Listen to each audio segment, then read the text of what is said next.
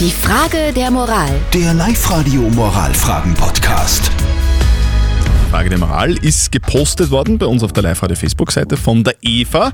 Die Eva schreibt, unser Nachbar hat ein sehr kleines Auto, wir haben ein großes Auto, ein VW-Bus.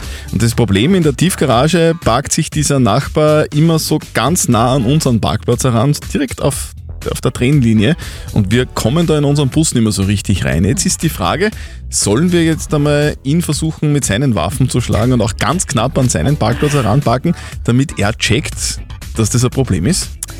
Ihr habt uns ein paar WhatsApp-Meldungen reingeschrieben. Die Sandra schreibt zum Beispiel, ich würde den Nachbarn nicht einpacken, das fände ich kindisch, schreibt die Sandra. Und der Manuel schreibt, wie du mir, so ich dir. Klar parke ich mich ganz nahe hin, dann schaue ich, wie er reagiert. Genau. Das checkt doch jeder, wenn man sich zu nahe an wen anderen ranpackt, gerade wenn ein Bus daneben steht. Ich habe auch einen und das nervt. Also, den Nachbarn quasi einparken als Erziehungsmaßnahme. Kann man das machen oder nicht?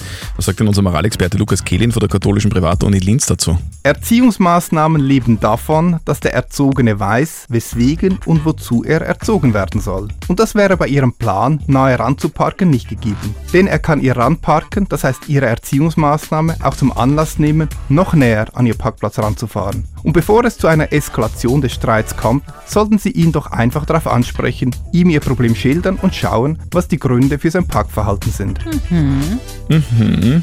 Also meine kindische Aktion wäre jetzt nicht so ratsam. Wir wollen nicht, dass irgendwas eskaliert. Also liebe Eva, Antwort von unserem Moralexperten ist ganz klar. Bevor es eskaliert, redet doch einfach mal mit dem Nachbarn drüber. Schickt uns eure Fragen der Moral über WhatsApp oder auf die Live-Radio-Facebook-Seite oder einfach eine Mail. Morgen um kurz nach halb neun gibt es dann eure Fragen der Moral auf Live-Radio. Die Frage der Moral. Der Live-Radio Moralfragen-Podcast.